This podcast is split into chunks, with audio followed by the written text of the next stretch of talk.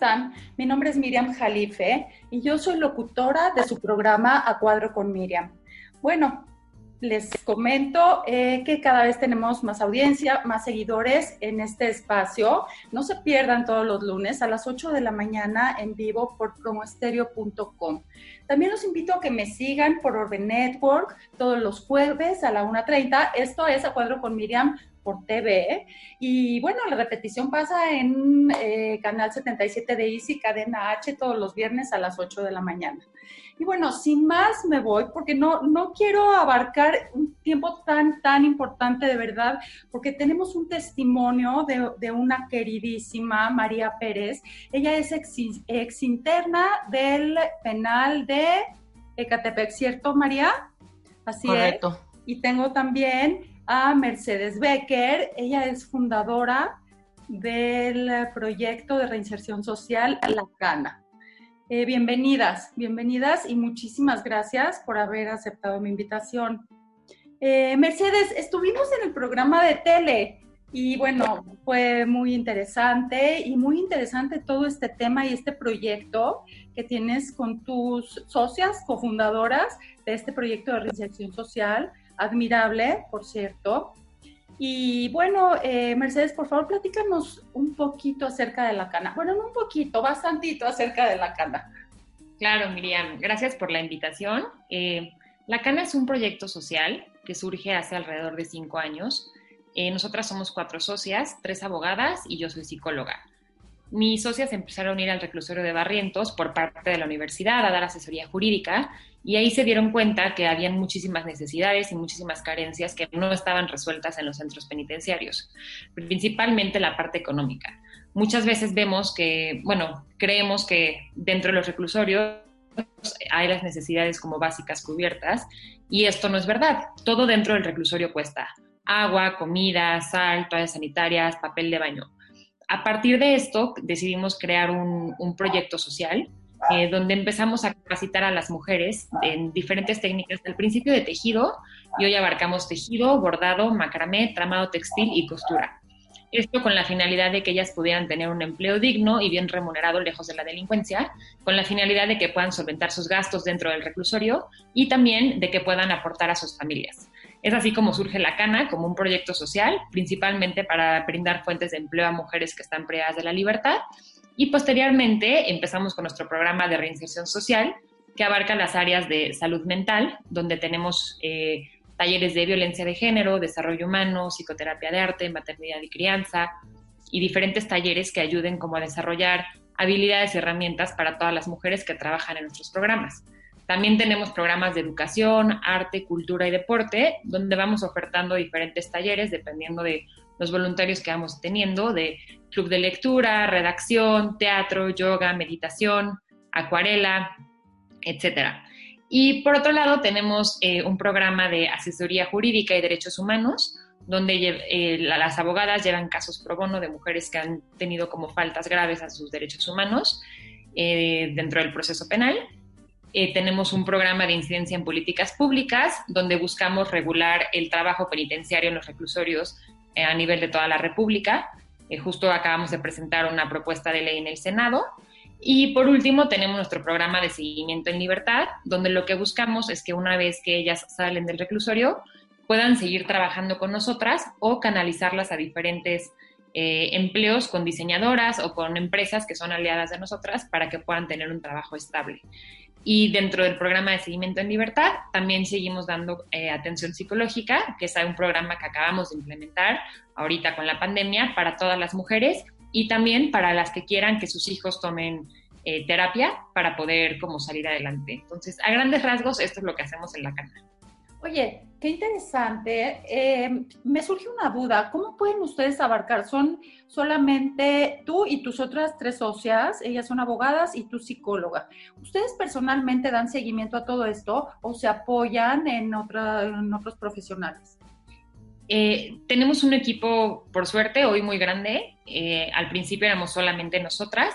Cada una de nosotras coordina un área diferente. Por ejemplo, yo coordino todo lo que sea salud mental, educación, arte, cultura y deporte y seguimiento en libertad, ¿no? Que es todo lo que tiene que ver con más contacto con todas las mujeres con las que trabajamos.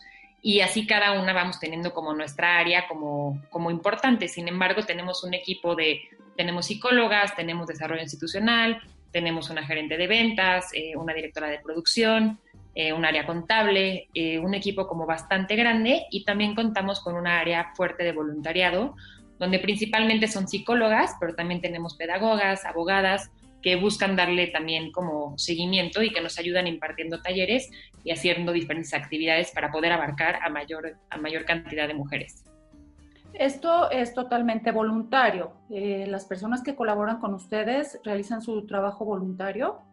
No, hay, tenemos personas que son voluntarias y personas que trabajan con nosotras, donde, eh, o sea, la idea es que la Cana es, además de ser un proyecto social como en la parte de la asociación civil, que esa parte es como gratuita. También tenemos la parte de la empresa, que es a partir de la venta de los productos que hacemos y con eso pagamos los sueldos de las personas, tanto de las mujeres que hacen los productos como de las personas que trabajan con nosotras para de esta manera poder seguir creciendo y poder implementar los programas en más reclusorios. Actualmente estamos en cuatro reclusorios, en el Estado de México, en Barrientos, en Ecatepec y en Nesa Sur, y en la Ciudad de México, en Santa Marta, Catitla. Oye, ¿y cómo se les ocurre esto del tejido? ¿Por qué, ¿Por qué el tejido? ¿Por qué otro, no otro tipo de manufactura? La verdad es que es un poco como se fue dando. Eh, muchas de las mujeres, y te podrá contar ahorita María, dentro de los reclusorios, hacen diferentes manualidades. Muchas de ellas saben tejer y a lo mejor hacen otro tipo de productos, pero es una técnica que la mayoría ya saben y que solamente necesitamos perfeccionarla.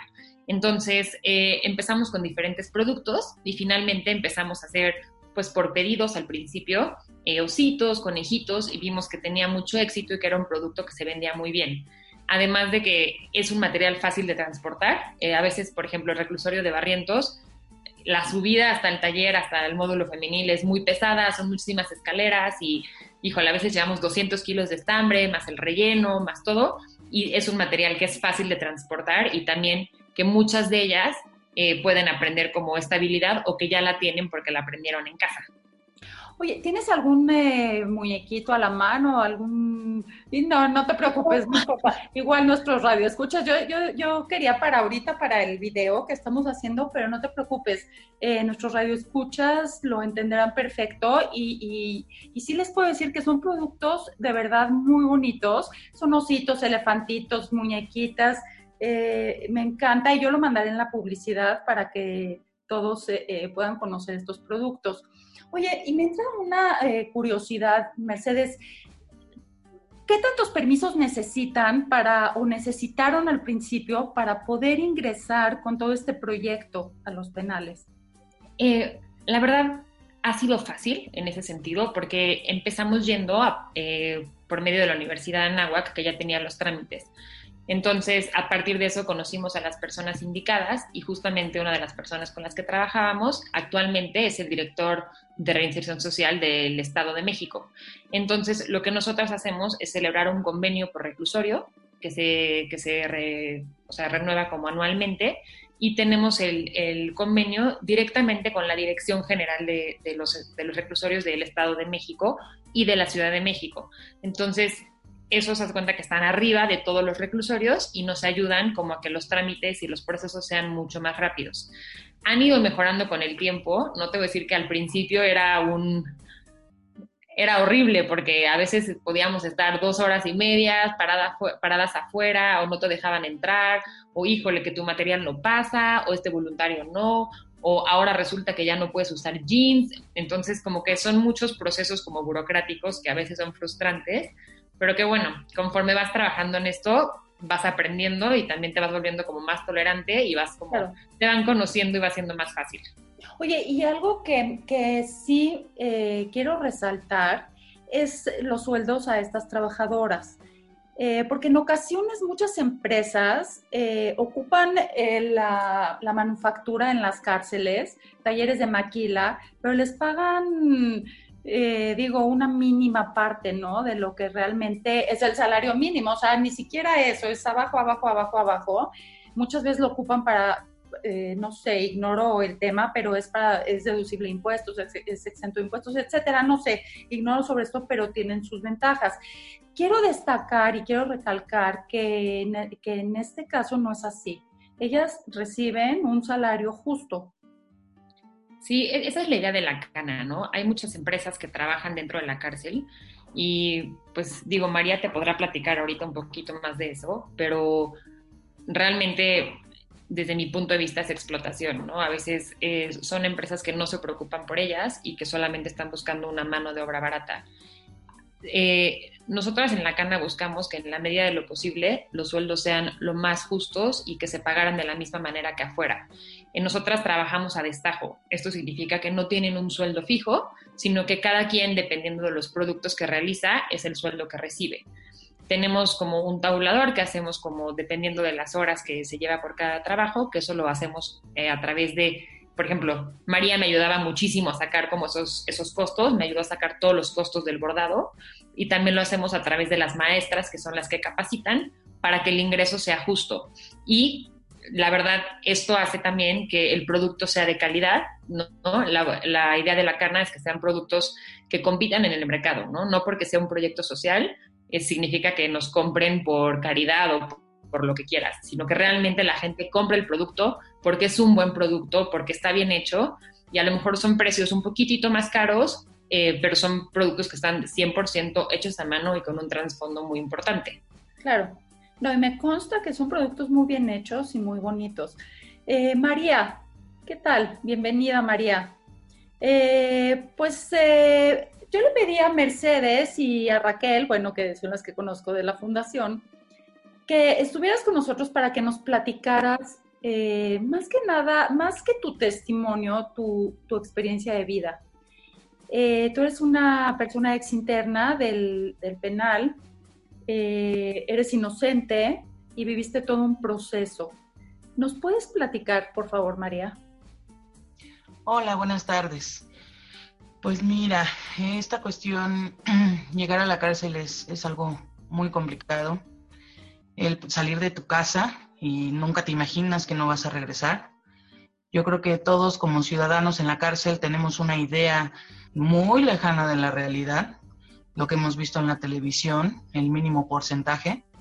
Entonces, realmente yo salgo de tu casa, me detienen de hecho a una cuadra, soy médico veterinario, tengo maestría en ciencias agropecuarias, yo me dedicaba a trabajar en plantas de alimentos.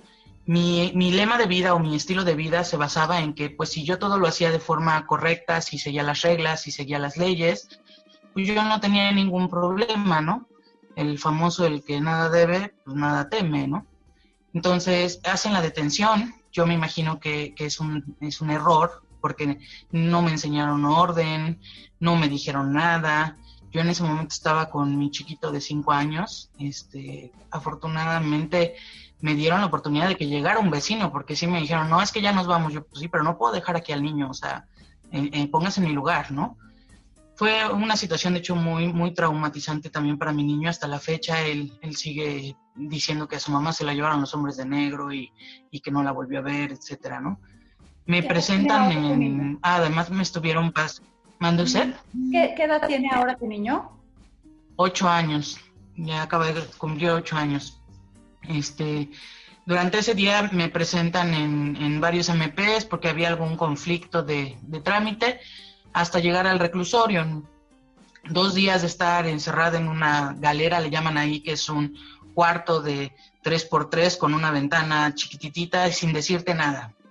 Nada de comida, lo mínimo de agua, pedí dos veces agua y agua medio sucia en botellas horribles, en el baño horrible y sin saber de nadie, ni de mi familia, ni saber bien dónde estás, o sea, una angustia completa, este, completamente, pues, frustrante, ¿no? me presento al juicio y este, a la primera audiencia, perdón. Obviamente yo iba muy, este, muy traumatizada por toda la situación, en un grado de cierta inconsciencia. Sí, perdóname. En ese momento, ¿qué argumentos te no, no me dieron ningún argumento. simplemente se presenta una patrulla, se presentan judiciales, eh, vestidos de civil, y que me tengo que ir con ellos, con armas. Entonces, evidentemente, pues yo temo que me hagan algo, ¿no? Eh, ellos la indicación es, a nosotros se nos dieron órdenes de presentarte. Pues sí, pero díganme, ¿por qué? ¿Para qué? O sea, ¿cómo? ¿No? No, te tenemos que llevar, no te podemos dar información, ahí te van a decir. Eso fue toda la información que nos dieron.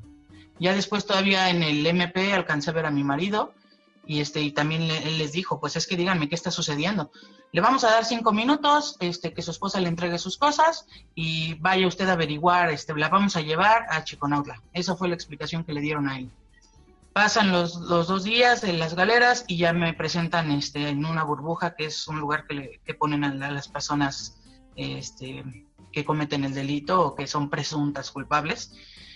Y entonces en, la audiencia el juez indica que la situación es que hubo un robo a una persona, eh, una mujer morena de ojos negros, en un carro con las placas tal, y que como el carro está a mi nombre, pues entonces yo fui la, la que hizo, la que cometió eh, la situación del robo, ¿no?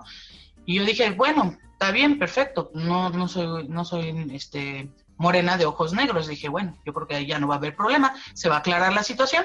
Va avanzando la audiencia y escucho que el juez me dice que sí soy morena de ojos negros. Y yo así de, perdón, o sea, soy completamente, aunque tengo ojos verdes, nada que ver, ¿no? Y resulta ser que el medio de identificación, pues es una copia de una credencial de lector obtenida del padrón vehicular.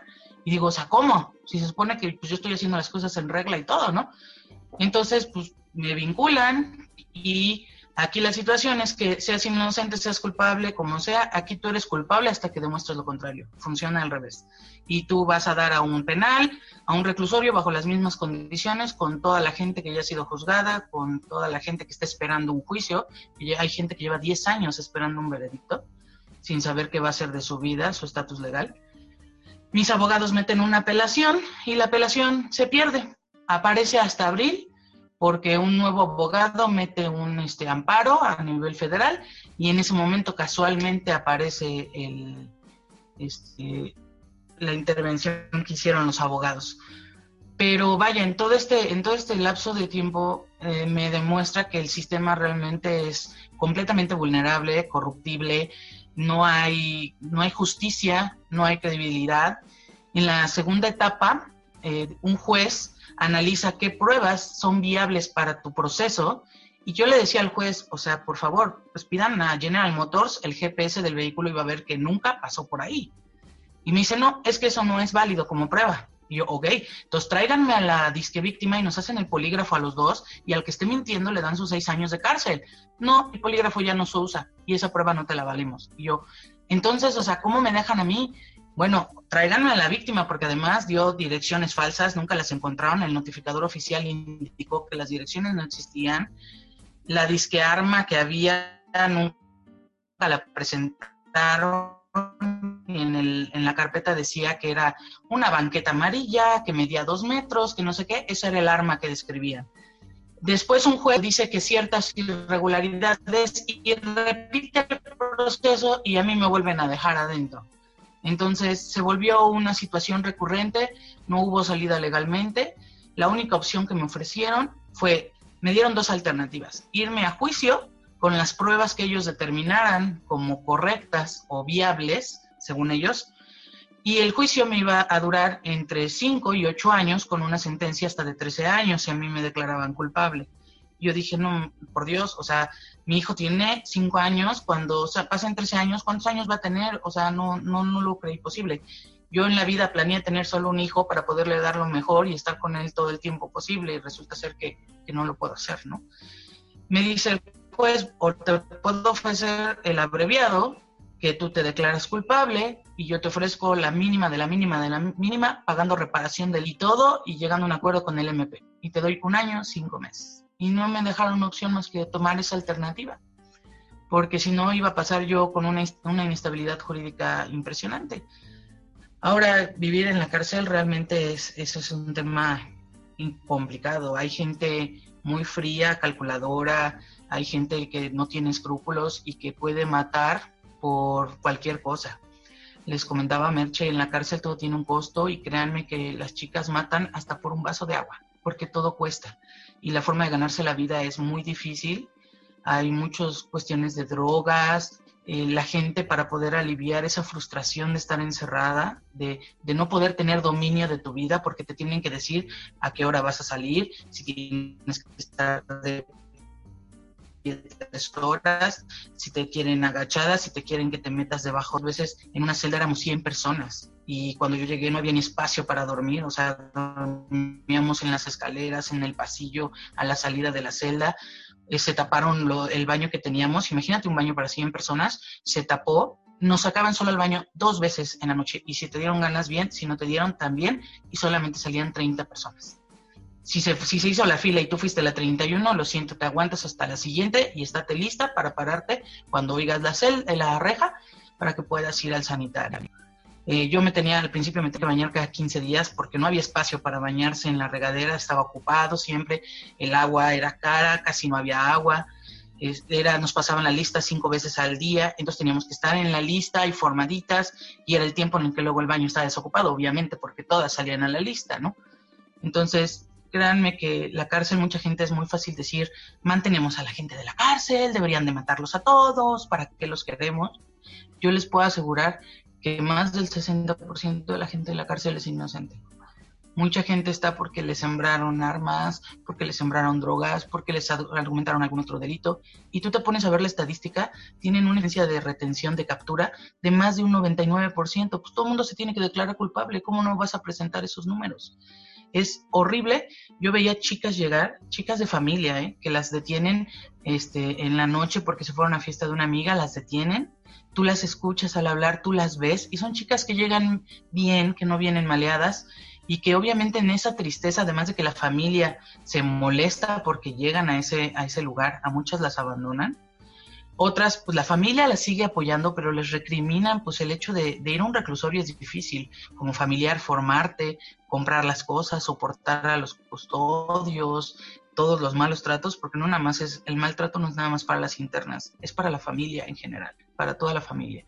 Entonces, las chicas llegan, llegan bien y pues se encuentran en un mundo agresivo, se encuentran en un mundo que las trata mal en ese sentido. ¿Y qué pasa? Que caen en drogas caen en drogas, empiezan a cometer ilícitos dentro del reclusorio y cuando llegan a salir, ¿qué va a suceder? Una persona que tú llevaste, que llegó bien a ese lugar, en vez de salir con una mentalidad sana, con una, un enfoque para trabajar, ¿qué sucede? Pues que ya sale perjudicada, ya sale enferma, porque esa sería la, para mí sería la palabra, ya es una enferma mentalmente, porque ya depende de las drogas, porque ya probó lo que es una la delincuencia, un robo, y ya piensa que a eso se va a dedicar y que no puede hacer nada más muchas chicas tienen esa idea de que no sirven para nada más. Muchas chicas son vehículos para drogas, son este, las que hacían los trabajos de retener a la gente y cosas así para ayudar a la banda delictiva, ¿no? Entonces, es un, es un mundo, la verdad es que es, es horrible la cárcel.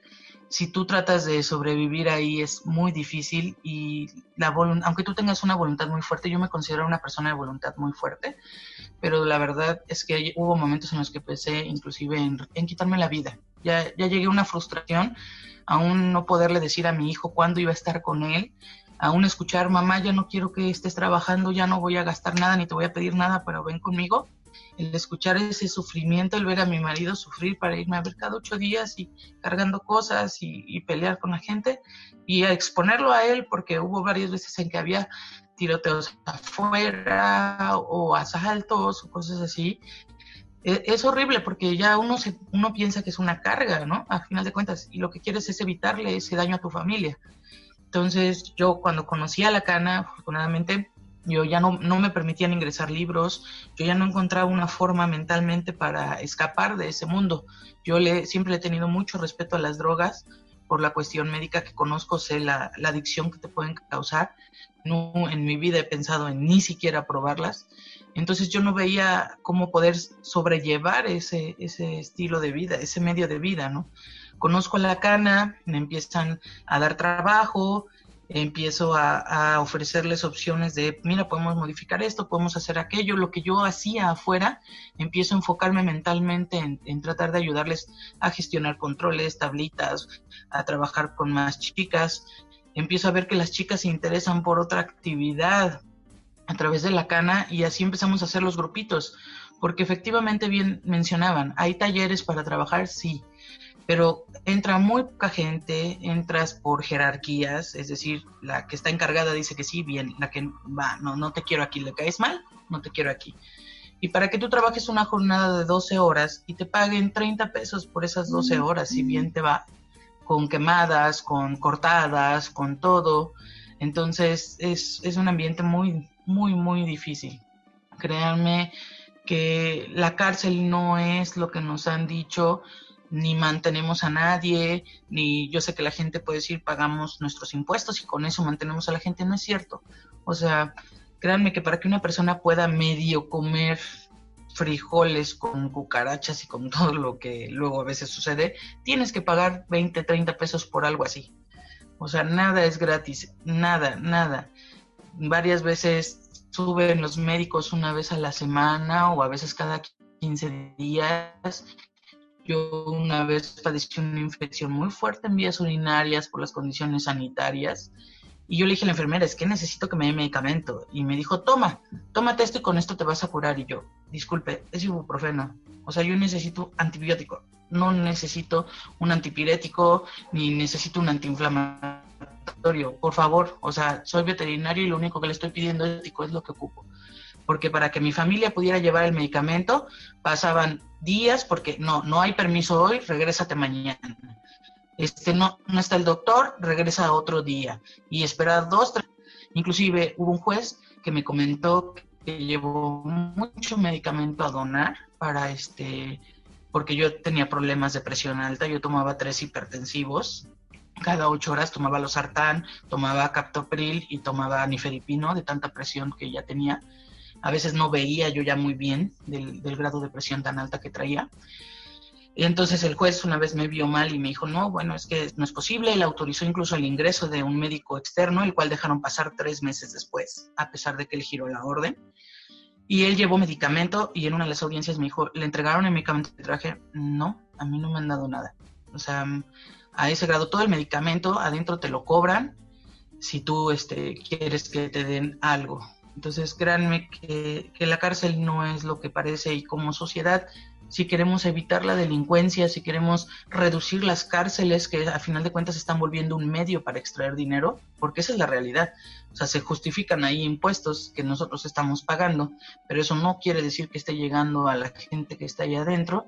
Yo creo que deberíamos de solventar el problema de raíz los programas de reinserción social que maneja el gobierno, por desgracia ya se vio en cuántos años que llevamos de, cárcel, no han sido eficientes, o sea, la prueba ya existe. Entonces llegan personas como la cana, que no perciben ningún sueldo, que lo hacen de una forma altruista y créanme que el grado de exposición, o sea, es considerable. Les, las chicas luego adentro, pues por necesidad de que tienen que vender para comprarse un papel de baño, para comprarse toallas sanitarias, para comprarse lo que sea. Luego están así como que viendo a ver qué agarran y obviamente la gente que va se expone a pues, que le quiten alguna pertenencia o cosas del estilo, ¿no? Luego las chicas cuando están drogadas pues también llegan a ser muy groseras o muy agresivas. Entonces ellas se exponen a todo eso para poder apoyar a las chicas en la cárcel, a la gente en la cárcel me gusta la idea de que sea, por ejemplo, por destajo, porque te impulsa a que tú trabajes más.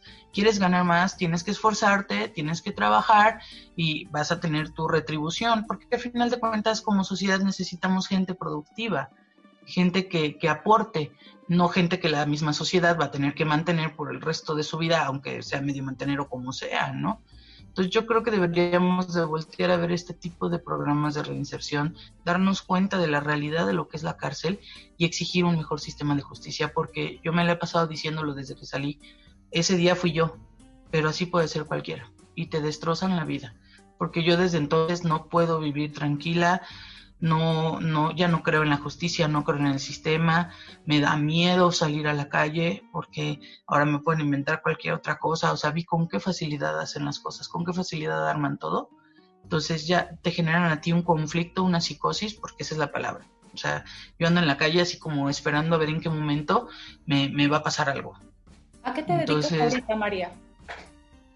Pusimos un negocio de comida que ya habíamos empezado anteriormente como yo trabajaba en plantas de alimentos, a través de mi vida aprendí muchas cosas. Entonces empezamos a implementar, yo quería tener, además de mis asesorías en la semana, un trabajo el fin de semana para que mi marido también me apoyara. Él tenía su trabajo en la semana y el trabajo el fin de semana para que también en algún momento mi hijo se integrara y aprendiera lo que es trabajar y para que viera lo que es ganar dinero, ¿no?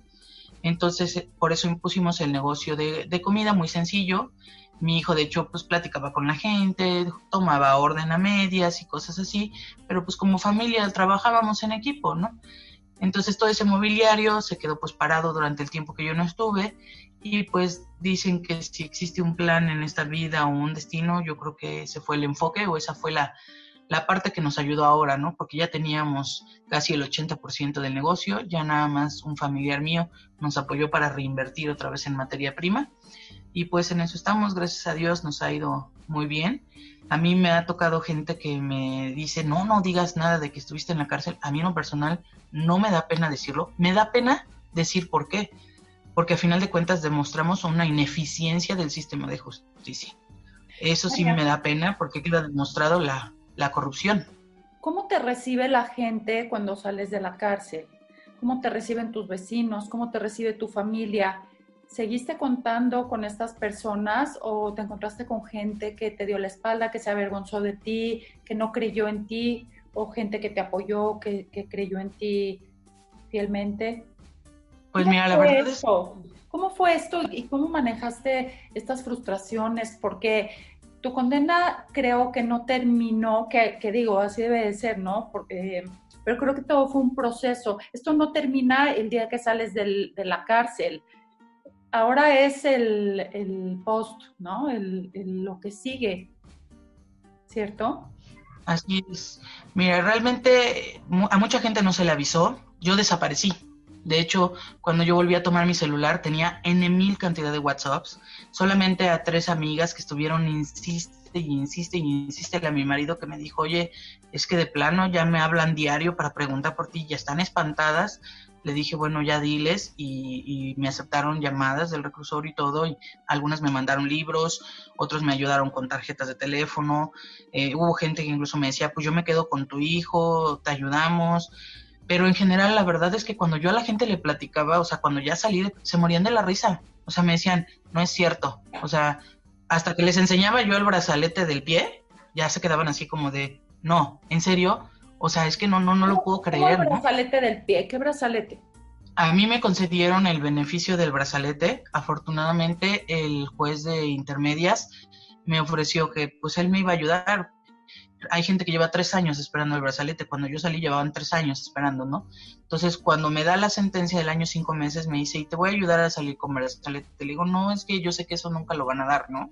Y me dice, no, sí, es un dispositivo de rastreo que te ponen en, el, en la mano o en el pie, donde tú elijas, para tenerte monitoreado. Para ello, pues te piden una serie de requisitos impresionantes, que incluso por desgracia podríamos decir que ellos mismos mm, no agilizan, o no, no, sabría decirte qué palabra precisa. Por ejemplo, eh, te piden un trabajo con ciertas características nosotros comentamos que iba yo a seguir trabajando con la cana y el proceso que les dimos o el procedimiento que les dimos cumplía con todos los pasos que ellos pedían. Pues al principio fue así como de no, es que no creo que cumplas. a ver, no, no creo. Te estoy diciendo aquí como está, estoy dándote los fundamentos de lo que tú me estás pidiendo. O sea, te estoy dando un oficio donde te estoy dando las indicaciones. Merche fue muy precisa, horarios, días, etcétera, fechas de entrega, cómo lo íbamos a manejar, etcétera. Todavía inclusive Trabajo Social nos da una cita para un día y la persona nos hizo esperar, hizo esperar mucho a Merche. Yo quisiera pensar que fue un detalle nada más, una situación, pero ese es mi, mi punto de que ellos mismos cuartean el que se cumplan los trámites, ¿no? Te dicen a las 10 te veo y ellos llegan a las 11. Pues óyeme, te vas a esperar una hora, o, o sea, obviamente ella llega 10 minutos antes para ser puntual y resulta que no está, ¿no? Afortunadamente Merche ese día tuvo la paciencia de, pues, disponer, disponer de su tiempo para que ella eh, hiciera lo que quisiera, ¿no? Pero bueno, cumpliendo toda esa serie de requisitos, este, salgo yo con brazalete, salí yo en enero, y ya nada más me faltaron cuatro meses, que en febrero, marzo, abril, mayo, sí, cuatro meses para concluir la sentencia. Esos meses estuve en mi casa, que es tu casa, su casa, Y bueno, ya no, la tuve que vender, tuve que irme de ese lugar, ya no, ya no es su casa, perdón. Y este, trabajando para la cana, pero por ejemplo, dentro de los procedimientos se indicó que yo iba a acudir a cierto punto a recoger material. Pues no, que no lo indicaron, que no esto, demostramos con la hoja, bueno, sí, sí está en tu hoja, pero es que no se registró. Le digo, bueno, ¿yo qué culpa tengo que no se haya registrado? Con decirte tuve que pagar taxis para que fueran a entregar el material y regresarlo, porque sus procedimientos son nefastos. O sea, no, no siguen reglas, ellos mismos según establecen y no lo hacen al momento.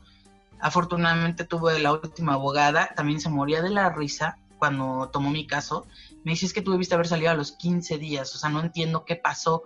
Simplemente esto de la foto de tu credencial de lector es ilegal y yo, pues, aquí lo hicieron tan legal que ve, estuve un año, un mes y tengo una sentencia. O sea, no hay vuelta de hoja, ¿no? Y soy morena de ojos negros, como dijo el, el juez, y yo soy tan tonta que además te robé. Te robé mi propio carro registrado. Permíteme tantito, eh, quiero entender esto. Entonces, hubo eh, una persona afectada que dijo que eh, había sido una persona morena de ojos negros y te agarraron aquí nada más y, no, y ya, ahí fue, o sea, te agarraron. Se, se, presenta una víctima, según esto, un MP con una licencia vencida del 2010, aunque era, estábamos hablando del 2018, pero bueno, él tenía su licencia vencida del 2010 y se le hicieron válida, argumentando que dos hombres y una mujer, da las características de la mujer, morena, de este, ojos, negros, chaparra, este, en un vehículo Spark negro, placa tal, lo asaltaron. El vehículo Spark negro placa tal está registrado a mi nombre y obtienen de las placas obtienen la imagen de la credencial del lector y le dicen, ah, sí es esta. Y como es a blanco y negro, sí. ¿Y por qué está tu nombre? El vehículo yo lo registré a mi nombre. ¿Tú lo vendiste a esas personas? No, yo usaba ese vehículo. O sea, era el coche de ella, solamente la persona dijo que en ese coche la habían asaltado. O sea, no había una cámara que dijera este fue el coche que asaltó, nada. nada. ¿Con las placas? ¿Dio las placas? Así es. De hecho, según fue a dos cuadras de un MP, y resulta ser que ninguna cámara funcionaba en ningún lado.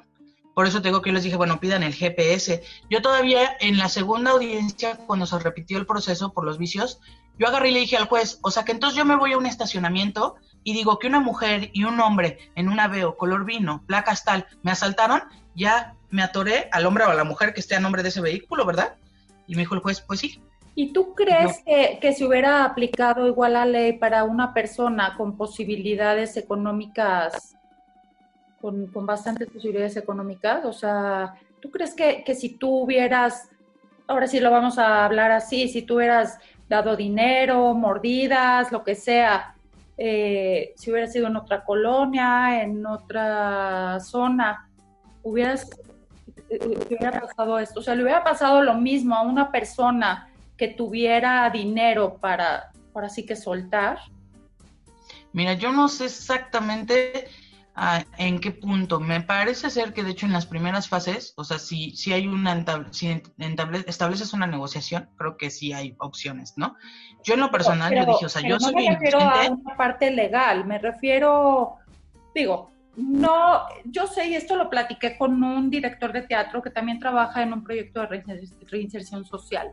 Él me dijo esto, las leyes no son iguales para todas las personas también depende mucho la posibilidad económica que tengas, etcétera.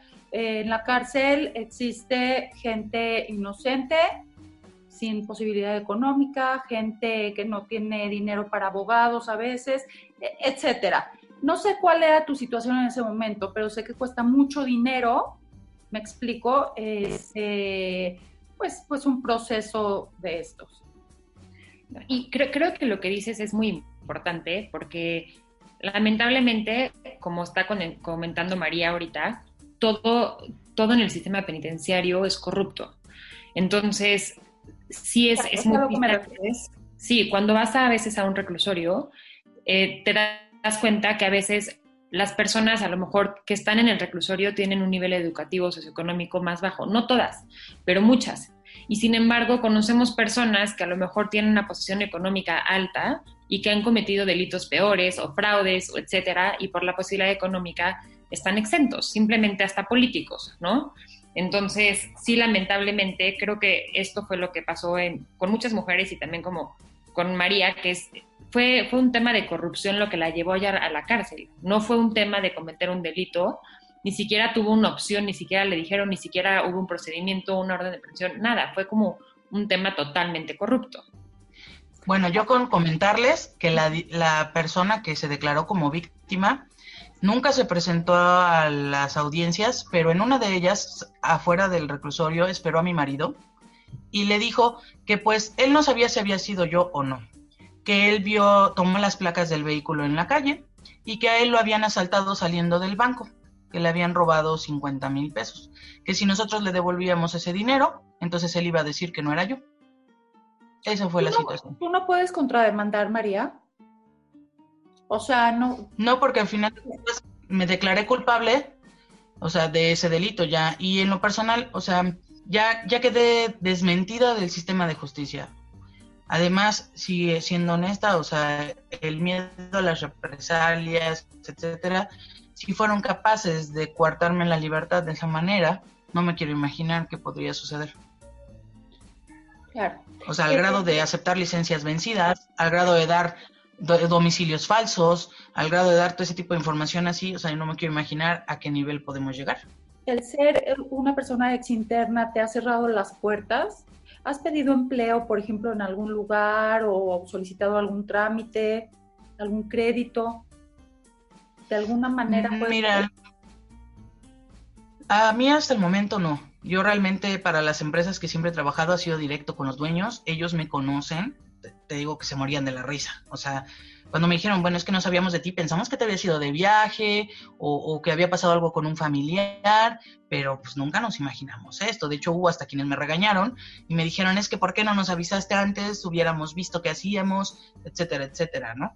Entonces, este, en ese sentido, pues yo he mantenido ese tipo de relación con las empresas y yo sigo yo con mi negocio aparte, entonces no he tenido la necesidad de llegar a ese, a ese grado, pero yo te lo puedo decir como ex gerente de operaciones y mentalidad anterior, porque he cambiado ahora.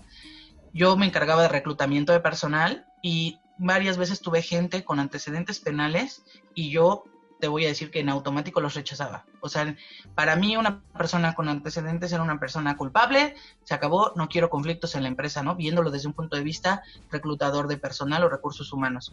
Ahora mi percepción es completamente diferente, ¿no? Claro, Por desgracia tuvo que pasar eso.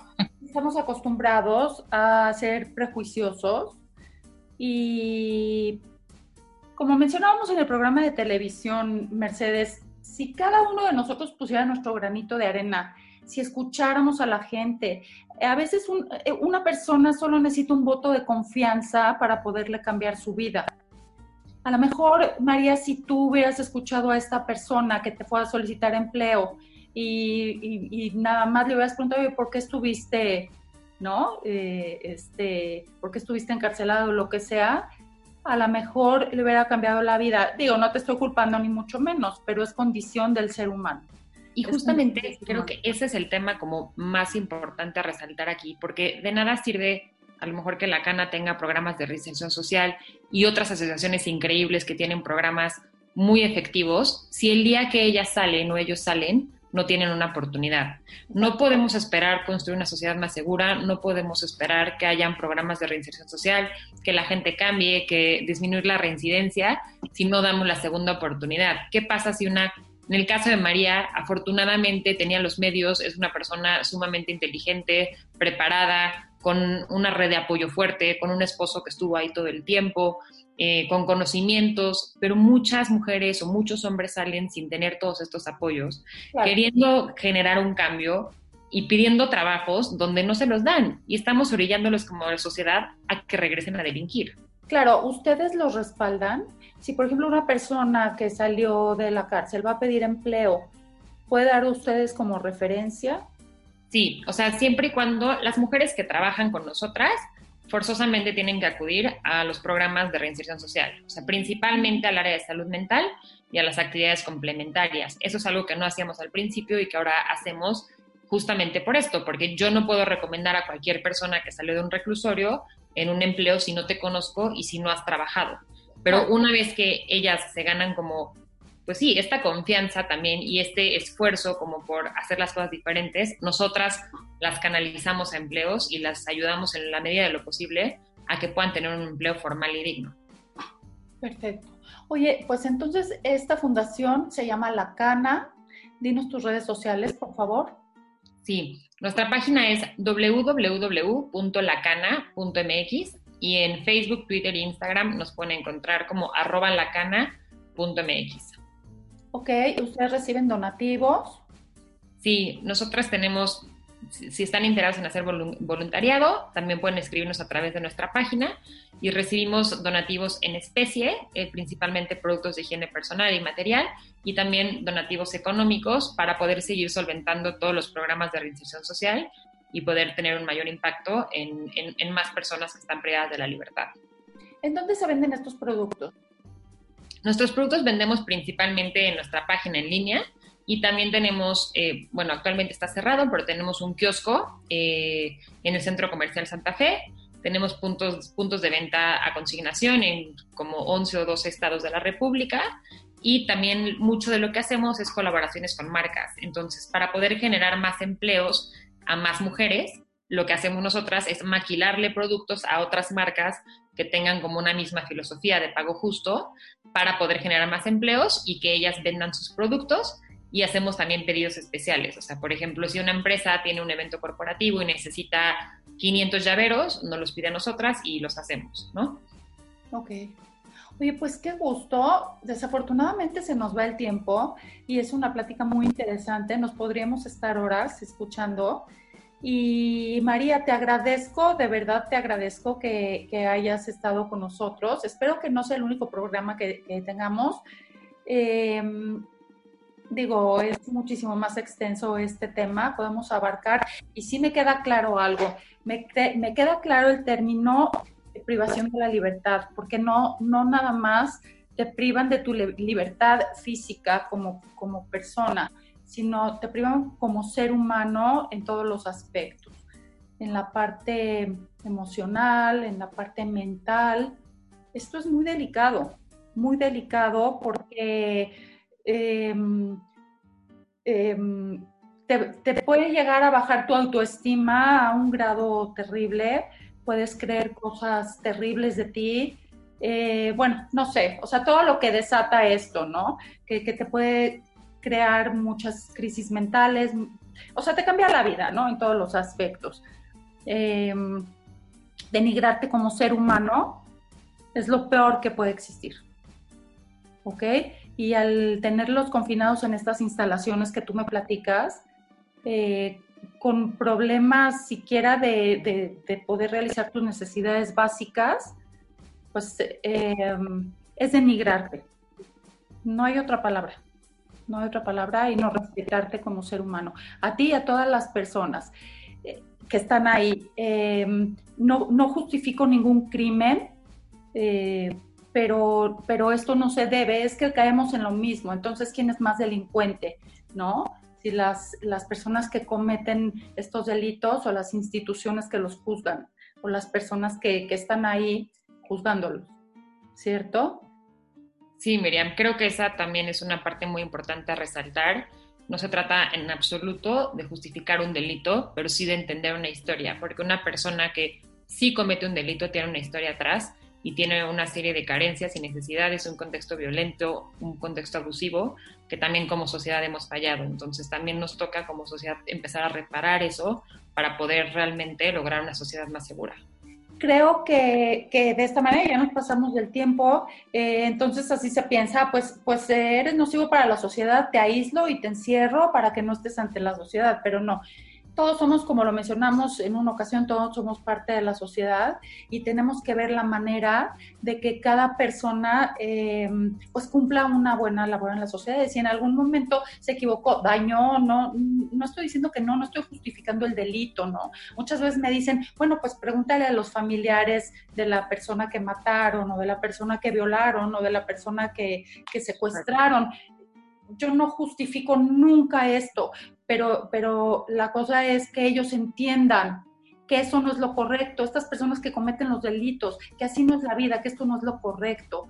que, que, lo que hicieron no estuvo bien. A veces ni ellos mismos lo entienden por, por el lugar en donde nacieron, por, por donde se, se, desarrollaron, por donde crecieron, ¿no? Yo conozco un compañero que, que estuvo en... Eh, en la milicia de, Guerrero, pero porque llegaron unas personas y les dijeron, ustedes, este, pues vamos a defender el pueblo, etcétera, del narcotráfico, no sé qué, bueno. Eh, la cosa es que después ellos mismos ya se hicieron jefes y ellos mismos, y él era un chavito de 18 años y él me contaba, mataron a mi amiga junto a mí. Él ha matado gente y no sabe ni por qué. A él lo ponen a luchar, sabe manejar armas, etcétera, pero pues él no lo ve mal, él, él dice, bueno, pues sí me duele y todo, pero pues yo estoy defendiendo no sé qué, pero ahí estoy, ¿no? O sea, esa es la vida que, en donde, la vida en la cual nos, nos, desenvolvemos, la cuna en la que nacemos, etcétera. Bueno, son muchos, muchos aspectos, ¿no? Muchas cosas. Bueno, les agradezco muchísimo, muchísimo que hayan estado conmigo. Dime, María, ¿quieres decir algo? Rapidísimo. Siendo, siendo un poco fríos con lo que decías, yo creo que la palabra no sería correcto, sino ya ni siquiera es funcional. Como sociedad no nos es eficiente ese sistema de penitenciario ni la reinserción. Entonces, efectivamente, irías una víctima de secuestro.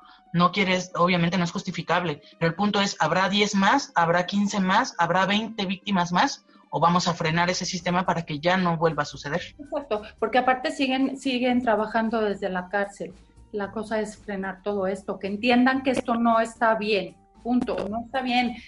No hay, no hay manera de que, o sea, yo no entiendo en dónde inició esto de, de las cárceles, en qué siglo, o bajo qué sociedad o qué pensamiento, pero creo que no es lo que funciona, ¿no? Para curar a la sociedad. Bueno, les agradezco muchísimo. Eh, Mercedes, pues seguimos en contacto. Y te voy a recomendar con todos los programas de Promo Estéreo para que difundan todo esto. Y este, y si María puede estar, pues qué mejor, ¿no? Gracias, María. Te agradecemos mucho. No, muchísimas gracias. Y bueno, yo le agradezco a todos los radioescuchas. Esto es A Cuadro con Miriam por radio. Métanse a promoestereo.com, ahí pueden checar todos mis podcasts. Nada más le hacen clic en A Cuadro con Miriam y checan todos los podcasts. Les agradezco. Gracias. Bye.